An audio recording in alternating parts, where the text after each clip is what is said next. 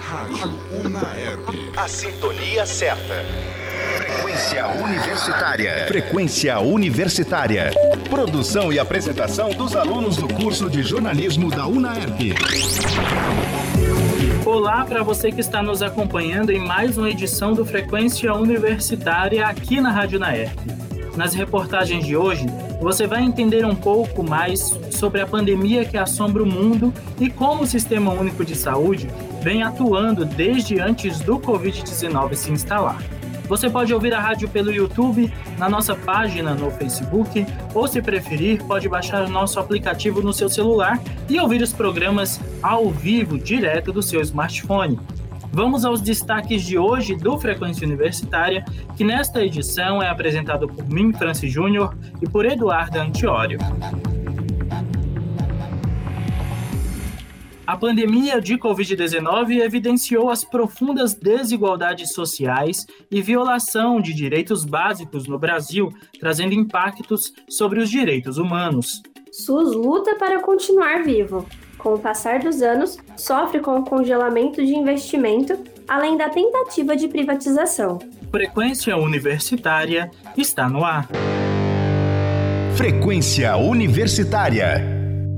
A gente começa essa edição falando sobre a Covid-19, que no relatório anual Direitos Humanos no Brasil revelou que em 2018 já haviam 13 milhões e meio de pessoas em extrema pobreza, 35 milhões de pessoas sem acesso à água potável e 100 milhões sem coleta de esgoto e em situação de insegurança alimentar, vivendo em territórios superpovoados e com habitações que não permitem o distanciamento social. É isso mesmo, Eduarda? Isso, Franci.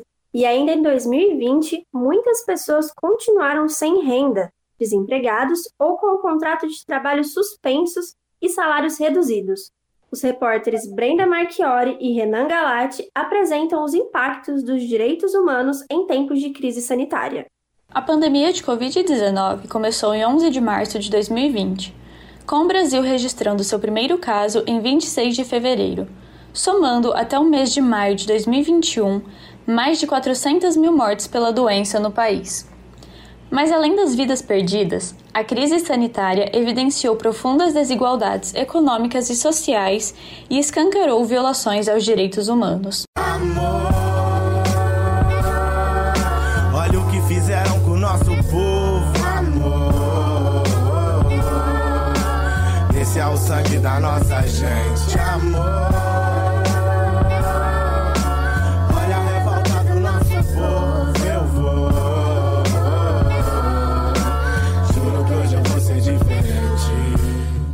As medidas adotadas para conter o avanço da pandemia geraram impactos sociais, culturais, econômicos e políticos, sobretudo para os grupos que já não tinham acesso aos bens e serviços e tinham seus direitos básicos violados. Estes grupos continuam sem acesso às respostas adequadas para o enfrentamento da pandemia e o que foi escancarado foram as violações aos direitos humanos. O relatório anual Direitos Humanos no Brasil, produzido pela Rede Social de Justiça e Direitos Humanos, revelou que em 2018 já haviam 13 milhões e meio de pessoas em extrema pobreza, 35 milhões de pessoas sem acesso à água potável e 100 milhões sem coleta de esgoto e em situação de insegurança alimentar, vivendo em territórios superpovoados e com habitações que não permitem o distanciamento social. A maioria continuou, em 2020, sem renda desempregada ou com os contratos de trabalho suspensos e salários reduzidos, sem condições de pagar os aluguéis de suas moradias e de comprar alimentos e produtos de higiene recomendados pelas autoridades de saúde para prevenção. A internacionalista e ativista de direitos humanos pela Anistia Internacional, Bruna Fontes, avalia a situação brasileira. Eu acredito que o Brasil nunca se preocupou muito em proteger os direitos humanos da sua população, apesar de ser signatário e ter ratificado diversas convenções sobre os direitos humanos. A gente ainda vê, tipo assim, não precisa ser muito expert para ver que as coisas não, são, não estão boas. E tem piorado, aliás. Mas, para além da questão, por exemplo, das violações de direitos humanos dentro de prisões, é, por agentes do Estado, como policiais militares. Existem coisas bastante básicas que o Brasil não tem feito o necessário para garantir. Por exemplo, acesso à moradia digna, acesso à educação de qualidade, acesso à alimentação. Hoje a gente tem o Brasil voltando para o mapa da fome. Mal saiu, já voltou, né? Então, se a gente pensar na história do Brasil, é uma história violenta para com a, para com a população. Algumas, algumas populações mais que a outra, populações vulneráveis que existem desde sempre, mas o Brasil ainda precisa evoluir muito é, para garantir que os direitos humanos estejam sendo cumpridos. Direitos esses que estão garantidos não só por tratados internacionais, mas pela própria Constituição de 88. Mas afinal, o que são os direitos humanos e a quem eles se aplicam? Para entender melhor, conversamos com o advogado e professor de Direito da Universidade de Ribeirão Preto, Ricardo Reis. Bom, como o próprio nome revela, a ideia, a concepção dos direitos humanos é, é de que esses direitos chamados humanos seriam direitos inerentes a todos os homens, independentemente do lugar onde eles estejam e do momento histórico no qual eles estejam inseridos. Daí que eles seriam direitos universais, porque tocam todos os seres humanos, e intemporais também. Seriam direitos inerentes aos homens em qualquer período histórico no qual estejam inseridos. Em regra, em países democráticos que têm uma constituição, os direitos humanos eles são incorporados à Constituição. E toda a legislação ela tem que ser criada absorvendo os valores relativos aos direitos humanos. Basicamente, né, o, os direitos de primeira geração, liberdade, propriedade, segurança jurídica, é, igualdade e propriedade privada, eles constituem valores essenciais em uma sociedade democrática. Então, todas as leis, toda a legislação e demais normas que são criadas, elas têm que ter por pressuposto o respeito a esses direitos. Os direitos humanos inserem-se no contexto do reconhecimento da igualdade entre todos os seres humanos, confirmando que nenhum homem é superior a outro, considerando as suas diferenças e singularidades baseiam-se no princípio de respeito ao indivíduo, partindo da premissa fundamental de cada indivíduo em um ser moral e racional e merece ser tratado com dignidade.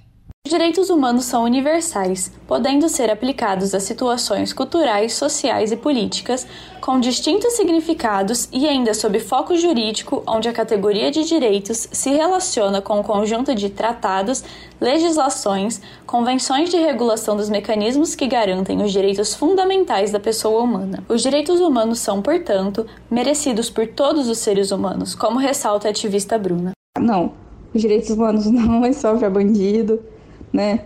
Enfim, são para todas as pessoas. As pessoas não conseguem entender que os direitos humanos eles vão muito além do que a gente enxerga, que a comida que a gente come, que a escola, que a água que a gente bebe, tudo isso tem a ver com direitos humanos e a gente precisa é, garantir que isso seja protegido. E se não for a sociedade civil, não necessariamente vai ser o Estado que vai, que vai é, proteger a gente, apesar de ser a sua função real que incitam guerras para vender as armas. Ocultam a verdade para vender mentiras. As cartas.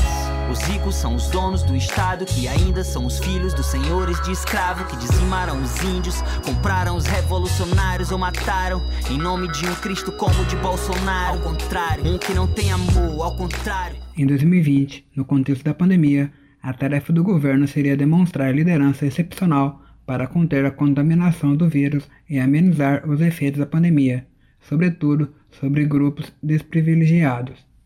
Mas o que aconteceu, na realidade, foi bem diferente, explica o professor Ricardo Reis. O Estado ele tem uma função primordial no guarnecimento dos direitos humanos, especialmente por meio das suas instituições. Então é importante que os poderes estatais eles sempre estejam atentos e praticantes dos direitos humanos. Ao mesmo tempo que o Estado ele tem um papel fundamental na preservação dos direitos humanos, muitas vezes é ele próprio quem ameaça os direitos humanos. É o poder público, é o Estado. Inclusive, os direitos de primeira geração, que são os direitos individuais, eles foram pensados como uma garantia do indivíduo contra o próprio poder do Estado. O governo brasileiro não conseguiu mitigar as consequências sociais e econômicas da pandemia sobre os grupos em situação de vulnerabilidade, como as comunidades de baixa renda, mulheres, crianças e adolescentes, moradores de favela, povos indígenas e as comunidades quilombolas. É difícil falar que tem um, um grupo de pessoas que tem mais risco de ter seu direito violado. Porque a gente tem diversas populações vulneráveis para direitos diferentes, né?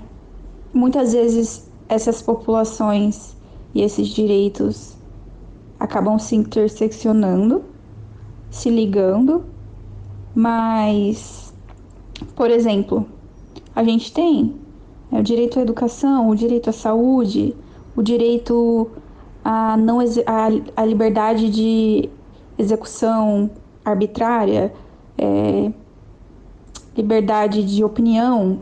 E para cada um desses direitos, os grupos vulneráveis são normalmente parecidos ou os mesmos, só que numa escala diferente. E o que acontece também é que, por exemplo, é, a gente tem uma lista com, por exemplo, pessoas de determinadas raças ou etnias, por exemplo, indígenas. Aí a gente tem é, pessoas em situação de rua e mulheres. Suponho que tem uma lista e tem esses três. Se uma pessoa for mulher indígena e estiver em situação de rua, obviamente é, ela vai, vai acabar tendo maior, maiores riscos por acabar fazendo parte de mais de um grupo, entendeu? É, eu acho que essa é a forma com que a gente pode visualizar a questão das pessoas vulneráveis mas sem afirmar, tipo, tal grupo tem mais risco do que tal grupo. Porque na, quando a gente fala de população vulnerável, todas elas estão em risco. As comunidades que já eram discriminadas foram atingidas de modo desproporcional pelas consequências da pandemia. As políticas públicas e medidas ineficazes para amenizar o impacto da pandemia entre os, as comunidades tradicionais ressaltaram o fracasso do Estado em garantir os direitos desses grupos. Foram registrados ataques e assassinatos de defensores dos direitos humanos, indígenas, integrantes de comunidades quilombolas e defensores do meio ambiente. De forma constante e sistemática, as autoridades usaram uma retórica que estigmatizava o ativismo e os grupos em situação de vulnerabilidade. Como explica Bruna Fontes, o ativismo ainda é muito estigmatizado no Brasil. Então, a aceitação no Brasil não é muito boa nem por parte da população e muito menos pelo Estado. Eu acredito que numa sociedade capitalista, nenhum Estado vai estar ali 100% apoiando ativistas. Por quê? Porque se o trabalho do ativismo existe, é porque o Estado está falhando, de certa forma, em alguns aspectos, uns mais do que os outros, né? E por isso a gente tem que lutar fazer esse, esse tipo de trabalho. Quanto à população, é, eu acho que hoje, mais do que nunca, o, o brasileiro não aceita muito bem o ativismo por conta de quem a gente tem como exemplo na política, né? As pessoas não entendem muito bem o que é direitos humanos, o que é o ativismo, por que as pessoas fazem isso. Elas não conseguem compreender o porquê isso existe e essa distorção gera muito ódio que tá mal distribuído. Jornalistas e profissionais da comunicação também tiveram seus trabalhos afetados ou se depararam com grandes obstáculos à liberdade de expressão e tentativas de restringir esse direito. Segundo o relatório da Anistia Internacional, entre janeiro de 2019 e setembro de 2020, integrantes do governo federal fizeram declarações agressivas e estigmatizantes contra jornalistas e seu trabalho em 449 ocasiões. Os ataques incluíram intimidações, difamação, discriminação de gênero e deslegitimação da atividade jornalística. Disparou, usava fardo. Mais uma vez, quem te acusou nem lá não tava o espírito. Porque um corpo preto morto é tipo os hits das paradas. Todo mundo vê, mas essa porra não diz nada. A violência policial e o uso excessivo da força intensificaram-se significativamente nas favelas e em outras áreas marginalizadas durante a pandemia de Covid-19. Entre janeiro e junho de 2020, pelo menos 3.081 pessoas foram mortas pela polícia em todo o país, uma média de 17 mortes por dia, 7,1% a mais do que em 2019. De acordo com o Fórum Brasileiro de Segurança Pública, 79,1% das pessoas mortas pela polícia eram negras e 74,3% tinham menos de 30 anos de idade. A advogada trabalhista e criminalista Fabiana Galati avalia a situação. O uso excessivo da força policial é resultante do policial mal preparado, que usa força excessiva, desrespeitando a dignidade das pessoas, e o fator de, é, das quais esses direitos não são assegurados é decorrente da desigualdade social, falta de acesso à educação, infelizmente muito presentes ainda em nosso Brasil. Em São Paulo, os policiais mataram 514 civis entre janeiro e junho de 2020, um aumento de 20% em relação ao mesmo período de 2019, e o maior número desde que os registros começaram a ser coletados em 2001. Primeiro sequestra eles, rouba eles, mente sobre eles, nega o Deus deles, ofende, separa eles. Se algum sonho usar correr, separa ele manda eles debater com a bala que vara eles, mano. Infelizmente, onde se sente o mais quente, o lacre ainda tá presente só no caixão dos adolescentes. Que estrela e virou medalha num bolsal que coincidentemente tem a cor que matou seu ancestral. O agravamento da situação no Rio de Janeiro fez com que organizações da sociedade civil, ativistas locais, a Defensoria Pública do Estado, o Partido Socialista Brasileiro e parentes das vítimas apresentassem uma petição ao Supremo Tribunal Federal para impedir as incursões policiais nas favelas. Em junho de 2020, a Corte emitiu uma decisão preliminar para suspender as operações policiais nas favelas durante a pandemia. A decisão houve uma queda de 74% das mortes cometidas pela polícia. Contudo, a decisão do Supremo Tribunal Federal não vem sendo amplamente respeitada. No dia 6 de maio de 2021, uma operação policial na favela do Jacarezinho, no Rio de Janeiro, resultou na morte de 28 pessoas, entre elas 27 civis e um agente da polícia. Em meio à pandemia, a decisão do Supremo Tribunal Federal restringiu as, opera as operações policiais no Rio de Janeiro e permitiu as operações em casos excepcionais, e não suspendeu essas operações completamente. Essa determinação teve uma queda no número de mortes no ano passado, mas no final do ano passado mesmo houve uma flexibilização dos critérios dessa decisão e o número voltou a, voltou a subir. E esse ano o número já está maior do que os outros anos. E essa operação policial na favela do Jacarezinho foi a de maior letalidade de todo o estado, com o uso desnecessário da força policial, causando várias mortes. Segundo o Instituto Fogo Cruzado, ao todo 33 pessoas foram baleadas, incluindo duas pessoas que foram feridas por bala perdida dentro do metrô. A operação que investigava o aliciamento de crianças e adolescentes para o tráfico de drogas foi considerada a chacina mais letal da história do Rio de Janeiro. Disparou, usava fardo. Mais uma vez, quem te acusou nem lá não tava. Porque um corpo preto morto é tipo os hits das paradas.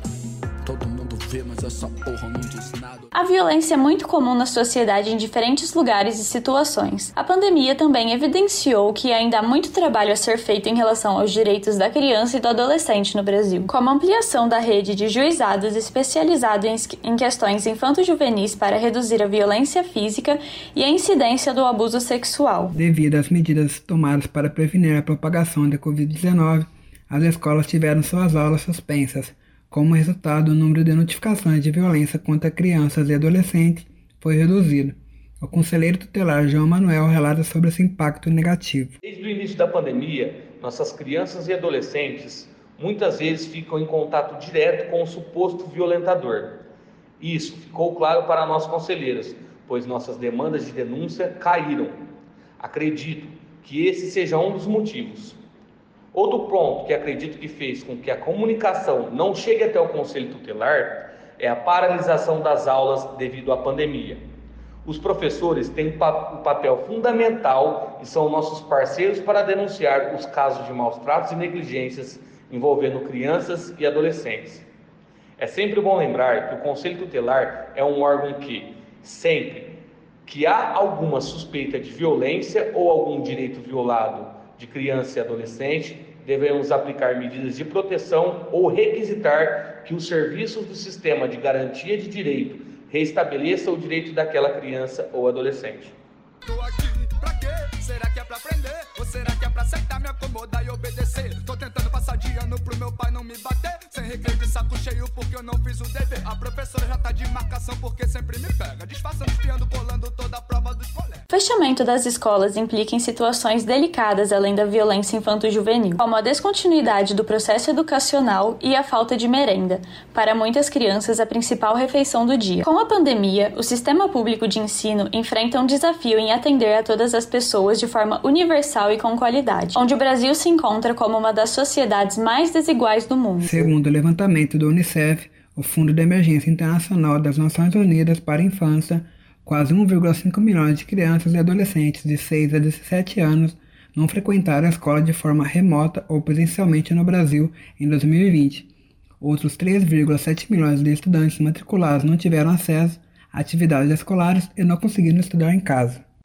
No mês de abril, tivemos uma pesquisa realizada pela Secretaria de Educação do Estado de São Paulo onde foram avaliados 7 mil estudantes e foi comprovado que os alunos que foram aprovados no ano de 2019, 2020 e que provavelmente serão aprovados no ano de 2021 não aprenderam nada além daquilo que já haviam aprendido na série em que estavam.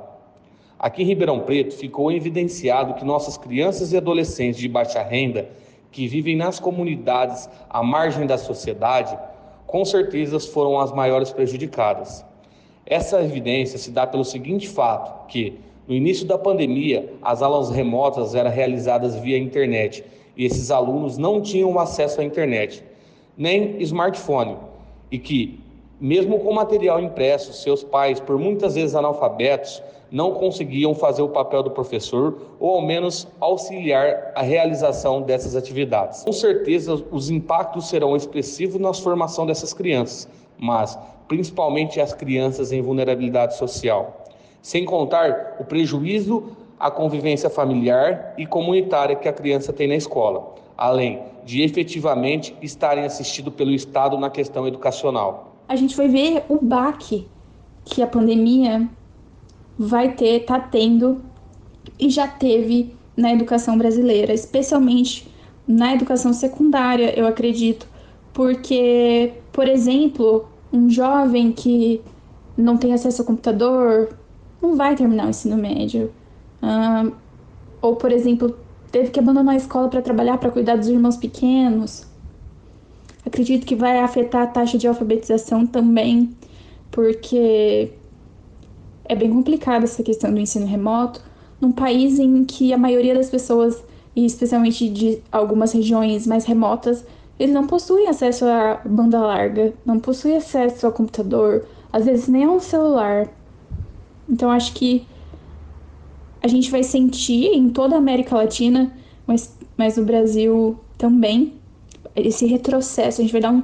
Acho que a gente vai dar, tá dando diversos passos para trás em conquistas básicas que a gente demorou muito tempo para ter. A falta de um planejamento estratégico para contornar os danos provocados pela interrupção de aulas presenciais pode acarretar em altos índices de evasão de escolas nas camadas mais pobres da população. As crianças e adolescentes das famílias pobres são as que mais dependem da proteção do Estado, como previsto na Constituição. Nós não sabemos as verdadeiras marcas que a pandemia vai nos deixar, como destaca o advogado e professor Ricardo Reis. Nós não sabemos ainda quais serão as efetivas consequências consequências da pandemia, né? qual vai ser o legado, a herança que ela vai nos deixar. Agora, ela escancarou sim fortes desigualdades que existem em nosso país. É uma tragédia humanitária que nós temos em nosso país. Talvez a melhor mancha de terra do mundo, talvez sob a perspectiva geográfica, seja o país mais viável do mundo. Eu não conheço nenhuma mancha de terra mais viável do que a nossa. E nós temos aqui uma sociedade muito desigual onde alguns têm muito e outros têm muito pouco. Veja, por exemplo, que 200 famílias no Brasil concentra 50% do PIB, ou seja, 50% que o governo federal arrecada vai para pagar juros para essas famílias. É um verdadeiro absurdo que nós temos em nosso país. Agora, isso foi construído com base em regras e mudar isso de uma hora para outra é difícil. De modo que o que a gente enxerga no Brasil hoje é o seguinte: aqueles que têm um pouco mais conseguem lidar melhor com a pandemia até pela dificuldade de prática econômica que ela trouxe, né? Enquanto as famílias que têm menos, menos guarnecidas, têm mais dificuldade. É, essa é uma questão crucial para a nossa sociedade. A gente acabar com essa abissal desigualdade social que nós temos no nosso país. E eu acho que o caminho mais viável é educação, especialmente um olhar muito atento à educação básica porque se nós temos um bom modelo de educação básica, nós damos à criança a possibilidade de ela se libertar pelo conhecimento. Eu acho que passa muito pela educação, por um investimento maciço na educação. Não é só um investimento monetário, não. Um investimento cultural. As energias da sociedade voltadas para educarmos as crianças da melhor forma possível. Então, eu gostaria que todas as crianças brasileiras e todas as crianças no mundo tivessem acesso a um excelente sistema de educação. Uma escola pública que dê às crianças a oportunidade de ter bons professores, boas bibliotecas, bons laboratórios, boa alimentação, boa vestimenta. É, eu acho que esse deveria ser o foco principal de todos os governos brasileiros, os de agora e os do futuro e nas três esferas, na esfera federal, na esfera estadual e na esfera municipal. Eu acho que se nós investirmos nas nossas crianças, nós colheremos bons frutos no futuro. Eu acho que tudo passa por aí, inclusive a manutenção e o garantimento, né, o guarnecimento dos direitos humanos. Olha o que fizeram com o nosso povo. Esse é o sangue da nossa gente, amor.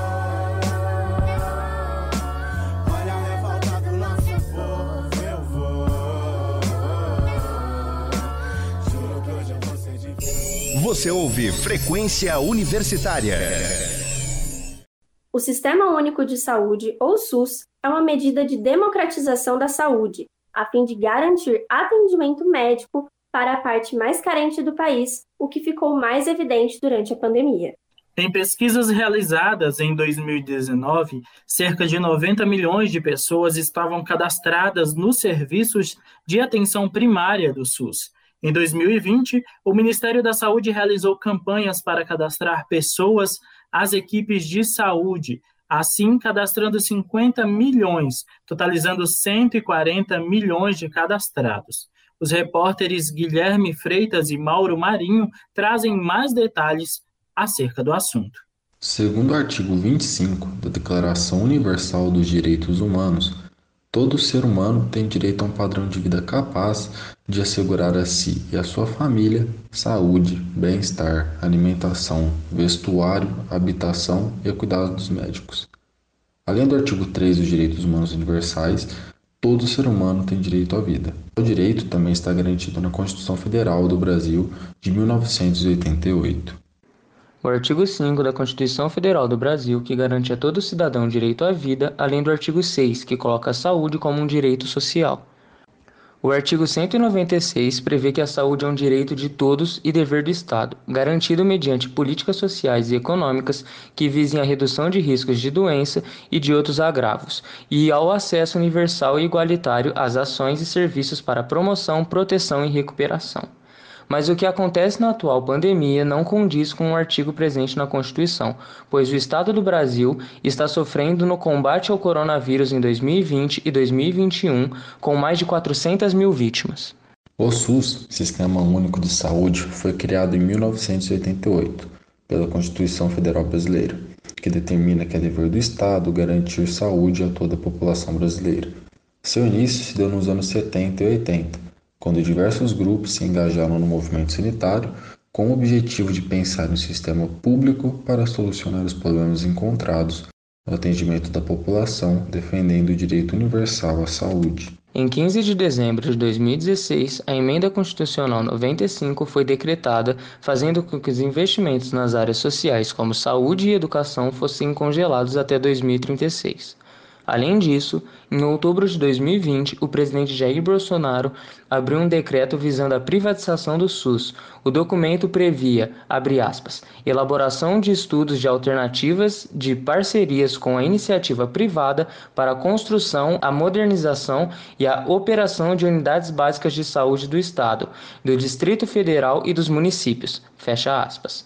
Segundo o presidente, é uma medida para potencializar o uso de unidades públicas, mas, segundo a presidente da Confederação Nacional dos Trabalhadores do Ramo Financeiro, Juvândia Moreira, a proposta só beneficia os empresários.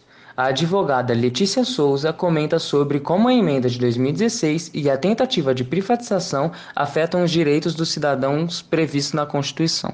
Eu gostaria de iniciar a minha fala fazendo uma breve contextualização do direito à saúde e da instituição do Sistema Único de Saúde no Brasil. O direito à saúde, nos moldes da Declaração Universal de Direitos do Homem e da Constituição Federal de 1988, abrange tanto seu acesso universal e igualitário, como também o dever do poder público de instituir políticas públicas que sejam aptas a garanti-lo. Conta com o Sistema Único de Saúde para efetivação desse direito, uma vez que o SUS tem o intuito de proporcionar a todos os cidadãos, sem nenhuma distinção, uma assistência à saúde gratuita e de qualidade. Ainda que na maioria dos casos a gente não possa afirmar a sua máxima eficácia. Mas eu acredito que tanto a limitação do orçamento destinado à saúde pública quanto à intenção do governo de privatização do SUS representam uma afronta ao direito constitucional à saúde. Isso porque, no primeiro caso, o da criação de um teto do orçamento destinado à saúde pública, eu acredito que acarreta a diminuição da qualidade do serviço prestado. E quanto à privatização do SUS, ela pode gerar tanto a precarização dos vínculos trabalhistas que dificulta ainda mais a contratação dos profissionais da saúde, como a mudança do perfil da unidade, que deixa de focar em ações de saúde pública e passa a oferecer tanto consultas médicas como exames e fornecimento de medicamentos de baixa qualidade e de baixo padrão resolutivo.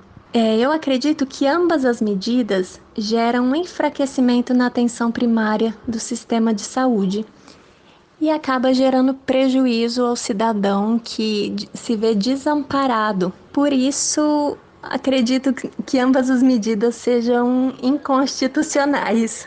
Em pesquisas realizadas em 2019, cerca de 90 milhões de pessoas estavam cadastradas no serviço de atenção primária do SUS. Em 2020, o Ministério da Saúde realizou campanhas para cadastrar pessoas às equipes de saúde, assim cadastrando 50 milhões, totalizando 140 milhões de cadastrados. Uma pesquisa realizada em 2018 pelo Serviço de Proteção ao Crédito, o SPC Brasil, pela Confederação Nacional de Dirigentes Logistas, CNDL, revelou que 69% da população brasileira não possui plano de saúde particular, seja individual ou empresarial. E entre pessoas das classes C, D e E, 77% não possuem planos médicos. Além do atendimento de saúde por meio de consultas, exames médicos e internações, o SUS atua em ações de prevenção de doenças e de vigilância sanitária, como campanhas de vacinação, fiscalização de alimentos e registro de remédios. Para mais informações sobre o dia a dia e o funcionamento do SUS, o médico residente de genética do Hospital das Clínicas de Ribeirão Preto, Marcelo Cizeremeta, explica. O SUS, ele basicamente ele é um serviço de saúde que funciona de uma maneira hierárquica, de complexidade na hora de, de dividir o atendimento. Ele é basicamente dividido em três escalas: o serviço primário, que ele vai ser o atendimento que engloba basicamente atendimento mais geral, mais de prevenção, de orientação e de baixa complexidade. É para a gente tentar resolver quase 90% dos casos de pacientes de todas as, as, doenças neste serviço mais básico, que é onde a gente tenta resolver tudo. Quando não é possível resolver nesse sistema mais básico, a gente encaminha esse tipo de paciente e tenta resolver no serviço de média complexidade, né? E aí já seriam os casos de atendimento ambulatorial com as subespecialidades, né? Nos casos em que nem assim é possível resolver, nos casos de urgência, esse tipo de paciente vai para um serviço terciário, né? Que é, isso seria o serviço escalonado e hierárquico do SUS, baixando da, indo da mais baixa complexidade, atendimento num posto de saúde, num UBS, indo até o atendimento terciário num hospital, por exemplo, né? Ele é o SUS quando ele foi criado, ele é basicamente é para ser um serviço com atendimento integral, então logo eu vou atender o paciente por completo, desde o seu nascimento até um, um, um serviço que, que faz um, um, cuidado com o paciente paliativo, por exemplo, e é para ser um serviço universal. Então ele vai atender todo mundo e ele também é para ser um, serviço que ele não faz exclusão de nenhuma forma, de nenhum tipo de paciente, uma certa equidade no atendimento, dando aquele que mais precisa uma maior capacidade de, de resolver os problemas de saúde dele. Né? A ideia, então, é, basicamente foi isso. Ele é um serviço que a gente considera público, mas não é um serviço gratuito, né? O SUS, ele é, ele é, ele é um serviço que custa muito dinheiro. Esse dinheiro vem da arrecadação de imposto, né? Ele é devolvido para a população na forma de prestação de serviço. Então, os funcionários são públicos, mas é uma grande empresa hum, nacional paga pelo Estado de prestação de serviço de saúde. É um dos serviços mais amplos que existem no mundo, ele tem uma capacidade de atendimento enorme, de resolver coisas que nem o serviço privado, nem os convênios são capazes de dar essa amplitude de atendimento. Então, não há uma outra maneira de ter um serviço tão grande, tão abrangente como é o SUS hoje. Então, programas que funcionam como o programa PNI, Programa Nacional de Imunização, que funciona no Brasil inteiro, que um serviço privado, um serviço conveniado, não teria capacidade de fazer da mesma forma. Então, ele tem uma importância enorme. Segundo dados levantados pelo MST, o SUS é usado como modelo internacional de saúde pública uma vez que o SUS não está presente apenas no âmbito hospitalar, está presente também na vigilância sanitária, verificação da qualidade de água, fiscalização de alimentos em supermercados e estabelecimentos públicos e privados, imunização de animais, castração, controle de pragas, prevenção e controle de doenças de animais urbanos e rurais, campanhas como a de vacinação, doação de sangue e de leite materno, prevenção, controle e tratamento de doenças crônicas, para o estudante de medicina da USP, Fábio David, o SUS é extremamente importante para o país, além de ser um sistema que deveria ser ampliado para diversos países, como um meio de democratização da saúde, tornando o SUS um direito humano. O Sistema Único de Saúde brasileiro, ele é mundialmente reconhecido por ser o maior sistema de saúde pública do mundo. E foi um grande avanço é, no, na democracia brasileira, né? É, para que todos tivessem acesso a, a saúde de forma gratuita e com uma coisa garantida pelo Estado. Partindo disso, o SUS, na minha visão, hoje é um dos bens que a gente mais tem como precioso nesse país. É óbvio que agora na pandemia ficou isso muito mais evidenciado, mas o SUS ele trabalha em diversas frentes há muito tempo. Então a gente vê SUS desde a vigilância sanitária, controle de zoonoses, epidemiologia. A gente vê o SUS também no resgate com o SAMU. A gente vê o SUS na imunização da população, no controle de alimentos também, porque a Anvisa é um braço do SUS. A gente vê nas pesquisas nos centros médicos, tanto universitários quanto de pesquisas única e exclusivamente financiadas pelo SUS. Isso num panorama geral que atinge todas as pessoas. Agora, no enfoque básico de atenção à saúde, a gente tem as unidades de saúde da família, que são os famosos postinhos, que são nível primário. A gente vai ter os ambulatórios de nível secundário os hospitais de alta complexidade de nível terciário. Imagina se não existisse o SUS. Como as pessoas que não têm é, dinheiro sequer para bancar a própria alimentação iriam ter acesso à saúde? Tem muitas pessoas até hoje que ficam um, dois anos sem sequer ir no médico, só vão quando sentem alguma coisa, é, quando estão passando mal, não faz acompanhamento a longo prazo. E é uma coisa diferente que o SUS se propõe a fazer. é a atenção à família, por isso os núcleos de saúde da família. Porque você prevenindo um monte de patologias no início da intercorrência, ah, no desenvolvimento dela você tem um custo muito menor para o sistema de saúde.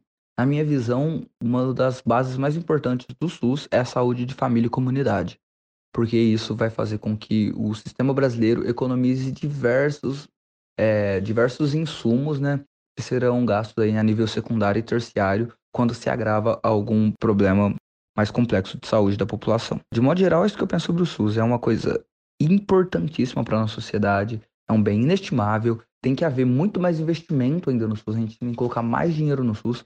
Óbvio que tem que ter uma gestão melhor ainda, partindo desde o Ministério da Saúde, quando para as DRS, que são as sub-regiões divididas pelo SUS, estaduais e regionais de cada estado, o SUS ele tem que ser muito bem gerido, com pessoas competentes e especialistas na sua área. Então, profissionais de saúde têm que estar no comando, enfermeiras têm que estar no comando, na área administrativa quanto na área técnica, né?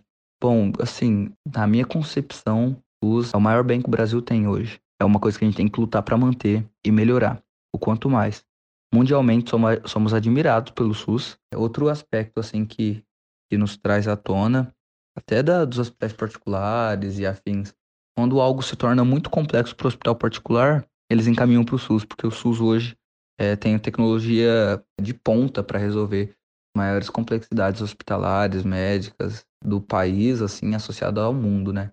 Então, bom, as redes particulares existem, os planos de saúde existem, mas todos eles estão alicerçados sobre o SUS, sobre um sistema que foi feito para ajudar o povo brasileiro. É uma necessidade básica. Saúde é uma coisa, é um direito constitucional básico que todas as pessoas, não só no Brasil, no mundo deveriam ter. É um sistema que deveria ser apoiado no mundo todo. O Frequência Universitária vai ficando por aqui. Continue acompanhando a programação da Rádio Naerp no seu smartphone, no computador ou pelas plataformas de áudio. Muito obrigado pela sua audiência.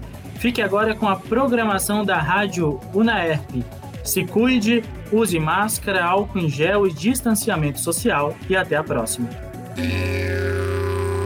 Você acabou de ouvir Frequência Universitária. Frequência Universitária. Produção e apresentação dos alunos do curso de jornalismo da UNAERP.